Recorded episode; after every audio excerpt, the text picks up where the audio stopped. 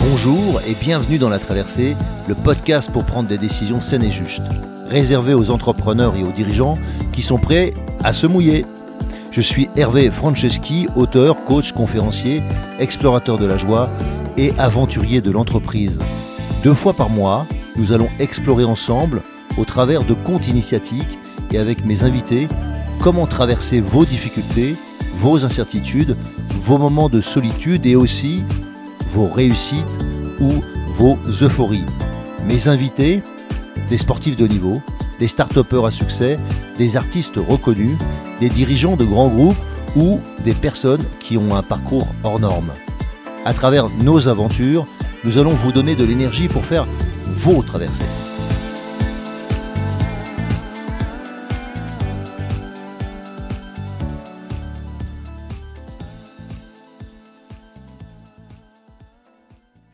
Alors on se retrouve aujourd'hui dans la traversée pour le débriefing et les leçons de la session qu'on a eue avec Gérard, Gérard Lefort. Et j'avais envie de revenir sur la notion de vulnérabilité et la notion de puissance qu'il a évoquée avec nous. Et puis, euh, on va aborder d'autres sujets, mais juste avant de, poursuivre, j'étais en train de me dire, en fait, qu'est-ce que, je retiens vraiment? Qu'est-ce, que, qu'est-ce qui m'a vraiment animé à la suite de cette session? Et je, repensais à cette phrase de Martin Luther King qui disait Croyez en vos rêves et ils se réaliseront peut-être. Croyez en vous et ils se réaliseront sûrement. Je le répète, croyez en vos rêves et ils se réaliseront peut-être. Croyez en vous et ils se réaliseront sûrement. Alors je reprends, après cette phrase de Martin Luther King, qu'est-ce que Qu'est-ce que c'est que notre puissance? Qu'est-ce que c'est que notre puissance intérieure? Souvent, j'en débat et, je suis souvent surpris de l'incapacité que nous avons à vraiment définir ce qu'est la puissance concrètement. Évidemment, on peut dire que c'est la force multipliée par la vitesse, la tension multipliée par l'intensité, mais souvent quand je demande à quelqu'un d'augmenter sa puissance, il pense à changer sa posture, à mettre plus de force. S'il comprend qu'il faut mettre de la vitesse, en fait, il essaie d'en rajouter, mais on est dans de l'addition. On est force plus vitesse, pas force multipliée par la vitesse. Si on a mis de la tension dans les choses ou de l'intensité dans son propos, comment j'arrive à mettre cette tension et cette intensité et qu'elles se multiplient l'une à l'autre? Et souvent, c'est pas évident. Et justement, la clé, et je trouve que c'est super que ce soit Gérard qui, nous en parle, c'est la vulnérabilité. La vulnérabilité, c'est la porte euh, qui donne accès à la, puissance intérieure. C'est euh, par la porte, j'entends juste euh, le moyen d'accès. C'est ce qu'on fait comme expérience quand on, nous on travaille avec les éléphants, c'est que à côté d'un éléphant, on comprend tout de suite qu'on est vulnérable. C'est ce que nous rappelle Jean Gérard. On comprend tout de suite qu'on est vulnérable parce qu'évidemment, plus de, je sais sais plus si c'est 10 000 ou 100 000 muscles dans une trompe, mais c'est un, un, chiffre de malade et, c'est d'une puissance infini au regard de notre propre puissance. Plusieurs tonnes face à moins de 100 kilos, il n'y a pas photo. Et donc rapidement on a peur et rapidement on comprend qu'il faut dominer sa peur et rapidement on comprend aussi qu'on est vulnérable et qu'il faut accepter sa vulnérabilité, c'est pas fuir, c'est l'accepter et puis euh, développer du courage euh, pour aller au-delà de sa peur. Et ça, ça c'est un des moyens pour accéder donc à, sa puissance personnelle. Donc ça, je trouve ça déjà extraordinaire de, que ce soit euh, Gérard qui nous ait proposé ça. Pour moi, c'est une ressource infinie, la puissance intérieure. C'est comme le soleil, c'est comme notre capacité d'amour, c'est comme une joie intérieure sans fin. Et cette puissance intérieure, elle naît de notre capacité à accepter notre vulnérabilité et nos peurs les plus profondes. Et donc il est nécessaire d'apprendre à les gérer, de développer du courage nécessaire pour vivre en conscience avec nous-mêmes et les autres. Et c'est dans cette approche-là qu'on développe sa, puissance intérieure. Et je, pense aussi qu'il est, euh, si on veut saisir les, opportunités qui nous passent sous le nez, il faut apprendre à développer de l'audace, euh, de l'instinct, de l'intuition, développer euh, une confiance en soi, on peut appeler ça bonne étoile, quelque chose qui me guide dans mon fort intérieur, comme quelque chose qui veille sur moi, si ce n'est moi-même en tout cas, ça peut être autre chose en fonction de mes croyances. Et donc souvent les, seuls obstacles que j'ai face à moi, face à mon bonheur, face à mes, eh bien, sont souvent mes croyances, mes, pensées, qui, me limitent, qui, créent ce plafond de verre dont on parle souvent. Et euh, tant que je suis dans mes pensées, eh bien en fait je ne suis pas présent à la réalité. Tant que je pense la vie, ben, je ne la vis pas. Et donc, euh, on parlait de nos rêves, on parlait d'aller au-delà de, nos rêves, c'est ce que disait Gérard aussi, pour se réaliser. Et je pense qu'on en avait déjà parlé une fois, mais euh, je voulais revenir sur ce sujet. Tant que tant qu'on n'ose pas rêver grand, tant qu'on n'ose pas vraiment être en relation avec soi et avec nos propres rêves, en tant qu'adulte, on a du mal à, à se dépasser, à aller au-delà, puisque justement nos rêves sont petits. Déjà, ils embarquent personne, donc ils nous, on est challengé par peu de gens. Et si jamais on est en panne, eh bien on est tout seul. Alors que quand on a des rêves qui sont grands, quand on est en panne, les autres euh, vont nous dépanner. Parce qu'ils veulent qu'on avance tous ensemble, parce qu'ils veulent avancer aussi. Et donc si vous êtes un élément de, de, cette réussite, vous, vous, ferez partie du, dépannage. Et donc pour moi, c'est essentiel de, de, prendre le temps de, croire en, mes rêves, de croire en, ce que, que j'ai besoin d'accomplir ici, sur cette terre, sur, sur ce passage. Et donc, euh, j'ai installé des pratiques, des rituels, des euh, moments où je peux écouter, m'écouter, écouter profondément en fait quels sont mes rêves et de les mettre à jour. Donc régulièrement, je me pose la question, régulièrement, je les, euh, exprime à voix haute, régulièrement, j'en parle avec les équipes afin d'aller au-delà, afin de, de, aussi se continuer à s'enthousiasmer pour ce qui, nous, ce qui est essentiel. Donc, on peut appeler ça de la passion, on peut appeler ça de l'enthousiasme. En tout cas, faire vivre nos rêves est essentiel. Voilà ce que je retiens.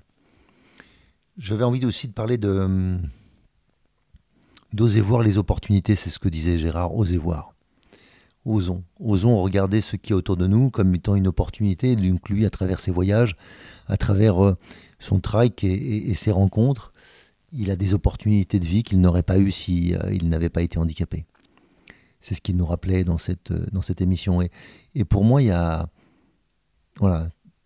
C'est important de, de, garder en fait en, en moi toute cette vie, toute cette vie qui s'exprime, toutes ces opportunités que j'ai autour de moi, et que euh, évidemment qu'il y a des risques, mais on peut voir aussi, aussi bien les opportunités que les risques, et donc euh, d'oser. Oser, c'est aussi être audacieux. oser, c'est aussi demander. Et euh, j'ai tellement vu à quel point en fait on peut rester sur soi parce qu'on n'ose pas demander, qu'on n'ose pas savoir, qu'on n'ose pas vérifier, qu'on n'ose pas euh, euh, inviter, voilà, inviter des belles rencontres dans sa vie, inviter des gens qu'on apprécie ou potentiellement qu'on va aimer. Donc tout ça, c'est des, des, opportunités pour lesquelles on pourrait passer à côté. Et je trouve que souvent, il n'y a qu'à demander. Au pire, on a un nom. On avait déjà un nom avant, donc euh, comme c'est ce qu'on dit dans le commercial. Une fois, que, vous demandez, vous avez une chance d'avoir un oui. Donc euh, osez demander. Parce que la vie nous réserve des surprises. Donc euh, elle sait nous surprendre. Alors il y a un point aussi qui, était intéressant dans son discours que j'avais envie qu'on discute entre nous, c'est l'enrichissement, l'enrichissement personnel. Qu'est-ce que c'est que l'enrichissement personnel? C'est quoi investir, c'est quoi s'investir, c'est quoi la richesse? C'est des notions qui ne sont pas toujours clairement euh, exprimées. Et je traite ça dans, mon dernier livre. Quatre saisons pour trouver sa place dans ce monde. Vous pouvez retrouver ça, évidemment. Si je me rappelle bien, c'est la semaine, euh, la moitié du livre, la semaine 26, je crois. Et, donc, il y a dans, ce, dans ce thème, il y a la notion de valorisation. Qu'est-ce que je valorise?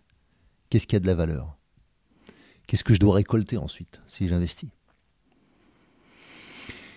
Et je, me rappelle qu'il y a une manière essentielle de dire les choses, c'est que pour attirer des personnes attrayantes, on doit être attrayant soi-même. Pour attirer des personnes influentes, il faut devenir ou être influent soi-même. Pour attirer des personnes engagées, il faut être engagé soi-même. Pour être euh, intéressant, eh bien, euh, vous devez être intéressé. Ou pour intéresser les autres, vous devez être intéressant. On peut, le remettre dans l'autre sens. Donc, euh, c'est un état d'être et pas un état euh, externe, c'est un état d'être intérieur à vous. Et la richesse, c'est un état d'être. La pauvreté, c'est un état d'être. Fauché, c'est un état momentané. Les deux autres sont, peuvent être perpétuels si on ne change pas l'état d'être.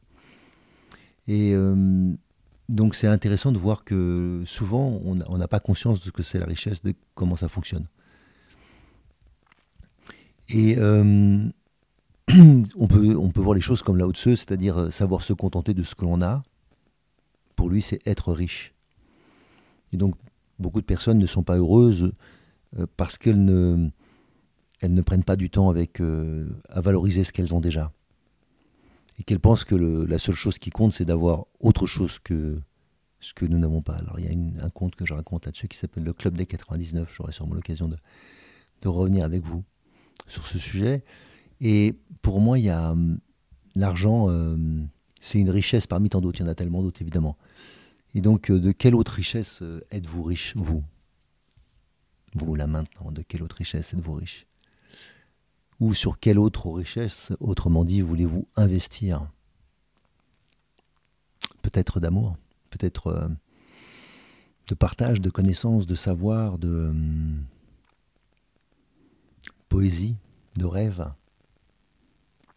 Et donc pour moi, souvent, euh, je me suis aperçu que quand on, on, veut devenir riche, il y a souvent une erreur, je parle de riche financièrement, il y a souvent une erreur, c'est qu'en fait on n'apprend pas à changer d'état d'être. Et on a tous nos plafonds. Je me rappelle d'une personne qui travaillait euh, dans mon équipe et qui n'avait pas l'habitude de, gérer des gros contrats. Et quand elle est arrivée, en fait, euh, elle se trompait à chaque fois d'un zéro ou deux zéros. Euh, parce que les chiffres étaient trop gros pour elle. Et elle n'avait pas l'habitude. Et donc, on a travaillé sur cette idée de, de s'habituer à ces chiffres, de s'habituer à ces montants. Évidemment, ce pas des montants qui correspondaient à ce qu'elle pouvait toucher, c'était des montants qui étaient vendus, achetés par les clients.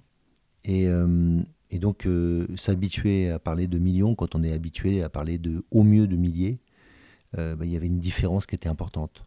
Et donc évidemment, c'est, on n'est pas tous, on n'a pas les mêmes plafonds de verre, peu importe. Il est à combien? 2000, 5000, 10 000, 15 000, 100 000 Je ne sais pas. Mais on a tous nos plafonds quand on parle d'argent aussi.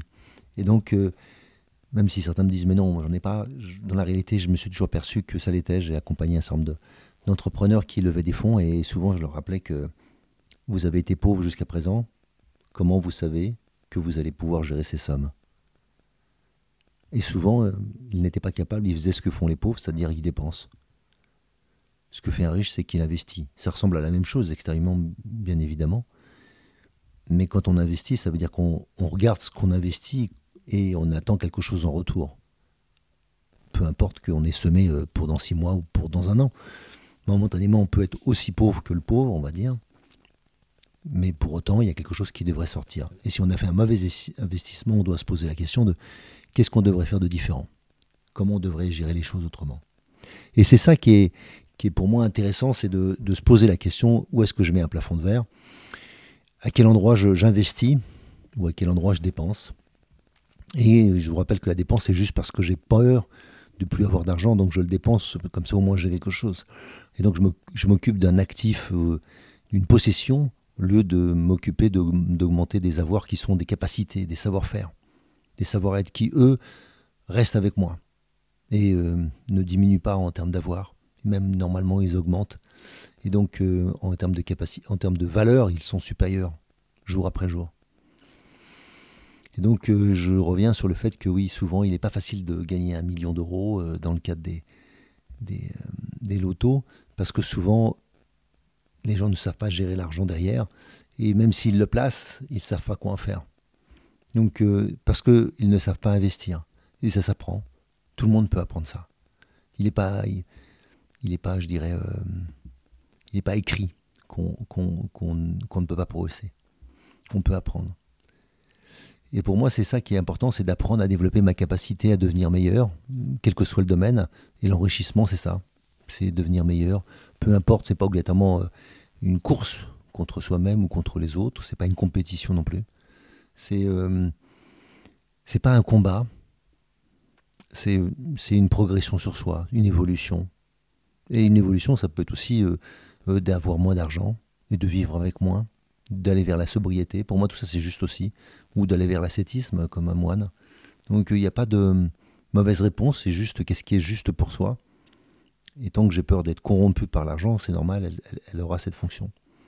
Donc, il faut que je sois en sérénité avec la richesse, une fois de plus, qu'elle soit financière, de toutes les, les énergies de ce type-là, que ce soit l'amour, ça fonctionne de la même manière, c'est-à-dire ça doit circuler.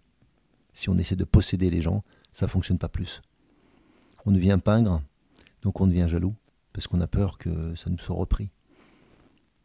Donc c'est toujours le, grand challenge qu'on a devant nous, c'est la possibilité, c'est de changer la possibilité de, qui je suis, donc de devenir un autre, de devenir euh, peut-être quelqu'un qui, qui a plus de valeur.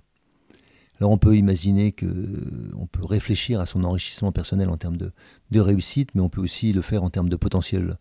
On peut le faire en termes de, enfin, comme un potentiel personnel, donc euh, quelque chose comme un développement personnel de soi. Et euh, un des moyens, c'est de d'oser euh, optimiser son, son temps, son, son énergie, et pour que j'en ai davantage pour faire d'autres choses. Donc c'est une autre manière de faire, de mieux gérer mes investissements mais c'est aussi dépasser mes, limites actuelles, mais ma, manière de penser, ma manière de faire, ma manière de réfléchir, ma manière de, de, faire un geste comme en sport. Et pour ressembler à qui? Puis après, vous n'avez plus qu'à coacher la personne que vous voulez devenir être. Et euh, ça peut prendre du temps, mais si vous avez une idée précise de la personne que vous voulez devenir, vous pouvez avoir pour ça des référents, des, une modélisation à faire, mais vous, pourrez y arriver. Donc la, question la plus importante à, se poser à ce sujet, c'est qu'est-ce que cette activité va m'apporter? Qu'est-ce que je, vais, qu'est-ce que je vais apprendre de moi? Qu'est-ce que je vais apprendre des autres? Qu'est-ce qui va changer de moi? Qui vais-je pouvoir devenir grâce à cette activité? Et souvent, euh, on ne réfléchit pas en termes de, de progression, on réfléchit euh, a posteriori. Alors qu'en fait, développer de la conscience, c'est ça qui va faire développer de la puissance. Puis après, il faut parler donc souvent de, motivation, donc euh, de trouver qu'est-ce qui nous motive, et donc la motivation intrinsèque, ce qui nous motive intérieurement, pas ce qui nous motive par la carotte et le bâton, mais, euh, mais ce qui nous motive, euh, quelles sont nos motivations premières, et qui sont liées souvent à nos besoins fondamentaux. Donc on revient souvent à ça, cette connaissance de soi, à mieux comprendre ses besoins versus ses désirs, et puis d'apprendre à, les, à les satisfaire. Je parle bien des besoins. Les désirs, ils sont là pour être exprimés, pour nous permettre d'être en vie, d'avoir la sensation de, vivre une vie exaltante. Voilà. Alors, on avait parlé aussi d'écrire un grand rêve. Euh, dans le livre, je vous propose des exercices autour de ça. Comment on peut apprendre à, déposer ou à mieux clarifier en fait ces grands rêves et, comment on avance là-dessus. Et euh, je voulais revenir sur euh, si on va au-delà de ces, rêves. On avait parlé de d'opposition aussi. Donc euh, Gérard nous faisait remarquer à juste titre qu'il y avait des activités d'opposition, lui pratiquait le judo et les échecs, versus des, activités de collaboration comme le théâtre et le mime. Donc pour moi dans la communication ou dans la vie, c'est les, situations dans lesquelles on fait du ou. Alors c'est ou ça ou ça, c'est ou moi ou l'autre. Et donc on est vite en opposition. Et euh, la collaboration, c'est on met du et, et donc dans le, dans le, par exemple dans l'impro, eh il faut faire toujours du et pour, pour rebondir, pour permettre à l'autre de rebondir et ainsi de suite. Parce que sinon, si on est en opposition dans le, dans le, dans l'improvisation, ça ne marche pas. En fait, on, tue, la proposition préalable et donc euh, en fait, on tue l'imagination. Et donc dans la vie, souvent, il faut faire du et plutôt que du ou. Le ou euh, nous met dans des dilemmes, nous met dans des choix difficiles. Du et nous augmente les choix, même si après on peut considérer qu'on a trop de choix, mais en fait, c'est pas vrai parce que à, deux, c'est pas un choix, c'est un dilemme. Donc euh, les choix commencent à trois. Et, souvent, en fait, le troisième puis le quatrième permettent d'envisager peut-être des, sous-modalités des deux premiers, mais aussi peut-être une manière complètement différente. Et un une des possibilités, c'est de faire du, le, premier et le deuxième choix qui deviennent des et dans la troisième version et non pas un ou, l'un ou l'autre, mais les deux. Donc euh, il y a un, mot en français qui dit très bien ça, c'est que quand on veut apprendre à écouter, eh bien il faut, il faut se mettre en apposition, apposition versus opposition. Et la position, c'est se mettre à côté et regarder là où l'autre regarde. Donc se mettre, juste à côté, sur la même ligne. Et puis, euh, parce que je m'exprime et je regarde dans une direction, je t'autorise ou je vous autorise à, regarder dans la même direction et puis de me dire ensuite ce que vous, ce que vous en pensez. Ou tout simplement ce que vous, vous pensez. Et puis peut-être qu'on a un endroit dans lequel on va regarder ensemble. Alors que jusqu'à présent, quand on est en opposition, l'un regarde d'un côté et l'autre regarde de l'autre. Donc on ne voit pas ce que l'autre voit. Et on est souvent euh, en difficulté quand on veut essayer de se retrouver parce que euh, parce qu'on est en opposition. Et donc beaucoup de schémas sont en opposition, donc en, schéma de ou, au lieu d'être dans des schémas de et dans l'entreprise, je trouve que souvent, souvent c'est, c'est une des raisons de conflit. Les raisons de conflit sont, sont souvent parce qu'on n'a pas mis du et, on a mis du mais. Euh, et souvent dans les phrases, ça commence par oui mais, au lieu de commencer par oui et. Donc oui et, ça veut dire que j'accepte ta proposition et moi j'ai autre chose à dire. Bah, ça c'est possible, mais ça ne veut pas dire que la mienne n'a pas d'intérêt. Et donc le et euh, m'autorise à, rentrer davantage en, discussion, en, opportunité. Alors j'avais envie de, vous raconter euh, deux histoires qu'on retrouve aussi dans le livre bien évidemment. Et une qui s'appelle Le diamant caché. Et donc c'est l'histoire de deux amis qui sont attablés un soir dans une auberge. Un est plutôt pauvre, en difficulté financière, on va dire, et l'autre est plutôt aisé, on pourrait même dire riche. le pauvre, après avoir bien mangé et bien bu, s'endort. Et pendant ce temps-là, son ami, qui a beaucoup de compassion, beaucoup de compassion pour lui, décide de lui faire un cadeau, un cadeau surprise. Il prend le manteau de son ami, qui est un peu miséreux, et il y découle l'ourlet, et avec soin, il y coud une poche, et il y place un diamant, un beau diamant, à l'intérieur. Il referme la poche, il roulait. Et pendant que son ami dort, il pense. Il pense au réveil somptueux qu'il pourrait avoir un jour. Bon, les deux amis se quittent, les jours se passent, les mois même. Puis la situation du pauvre devient de plus en plus difficile, parce qu'on pourrait dire qu'il devient misérable. Et ils finissent par se retrouver tous les deux dans la rue à nouveau. Et c'est là qu'il s'aperçoit que celui qui a offert le, diamant que son ami est en train de quémander. Il se bat avec les chiens pour avoir un peu de nourriture. Et elle lui dit Mais qu'est-ce que tu fais? Qu'est-ce que tu fais là? Bah, L'autre lui répond Tu vois bien, je suis dans une situation honteuse, mais c'est la situation du moment. J'en suis à disputer les os aux chiens pour récupérer un peu de viande. Mais comment, comment tu, ne sais pas que tu es immensément riche? Comment, bah, comment, ça, comment ça, je suis immensément riche? Eh bien, en fait, la dernière fois qu'on nous nous sommes vus, il y a quelques mois, je t'ai cousu un cadeau dans ton ourlet. Alors le, le pauvre prend son manteau, il le retourne dans tous les sens, puis il palpe. finalement, il sent quelque chose d'un peu plus épais sous ses doigts, et il défait l'ourlet. Et là, il trouve, dans une poche intérieure de celui-ci, il trouve le diamant. Absolument, absolument extraordinaire. Et là, il prend conscience que depuis des années, ou des mois, il était assis sur un tas d'or. Enfin, sur un diamant en l'occurrence. Alors pour moi, cette, histoire, c'est, l'histoire du diamant caché, c'est-à-dire qu'on a tous quelque part un diamant. On a tous quelque chose qu'on a déposé quelque part. On a tous euh, reçu par nos familles, par, par nos amis, par quelqu'un dans la vie. On a reçu un cadeau, par éducation aussi, par, je sais pas, par les rencontres qu'on a eues, on a reçu des cadeaux. Mais on n'a pas toujours su les faire fructifier, on n'a pas toujours su euh, eh bien les prendre comme des cadeaux. Et peut-être que, peut-être que dans les endroits dans lesquels on est misérable, où on se trouve misérable, eh bien, euh, il y a un cadeau qui gît juste à côté. C'est à peu près ça que nous dit cette histoire. Qu'il y a une opportunité, en fait, euh, y compris dans ma détresse. Alors, le deuxième conte, c'est le conte des trois pommes. Alors, ce, conte, euh, il est attribué à une histoire qu'on dit qu'elle s'est jouée avec Benjamin Franklin. Alors on va dire que c'est Benjamin Franklin. Alors un jour qu'une dame consultait euh, Benjamin Franklin et qu'elle venait, de lui dire que trop de richesses gâtaient parfois le bonheur. Alors Benjamin Franklin s'aperçut que la visiteuse, quand il parlait de ça, elle secouait la tête d'un air incrédule. Elle ne comprenait pas de quoi il parlait. Pourquoi on peut... En fait, la richesse pourrait me gâter? Elle ne voyait pas, elle ne voyait pas de quoi il parlait. Alors, il prit une pomme dans un panier plein de fruits, qui se trouvait sur son bureau, et il appela l'enfant qui était venu avec la vieille dame. Il lui fit présent de la pomme.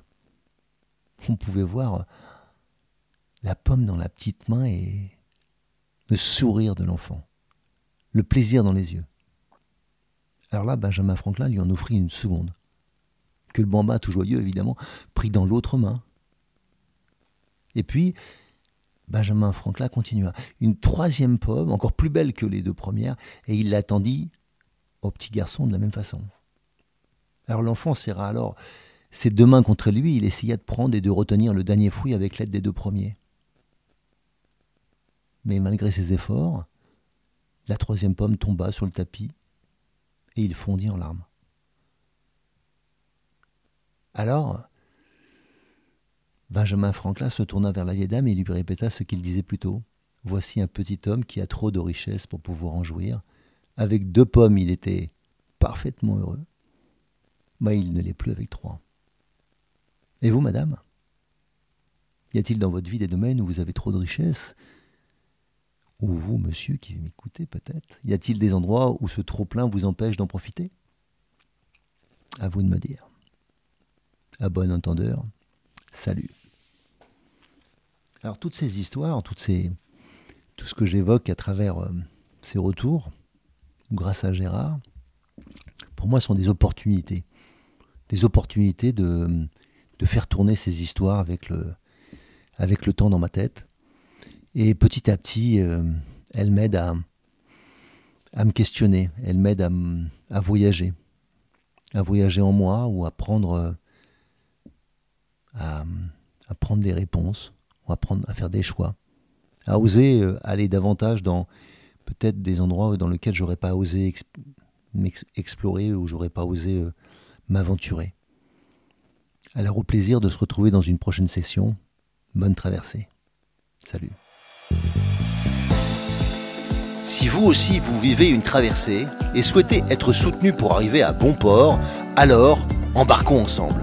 Je vous invite à postuler à mon programme d'Ultimate Coaching, un accompagnement personnalisé de haut niveau sur mon site hervéfranceschi.fr slash ultimate coaching.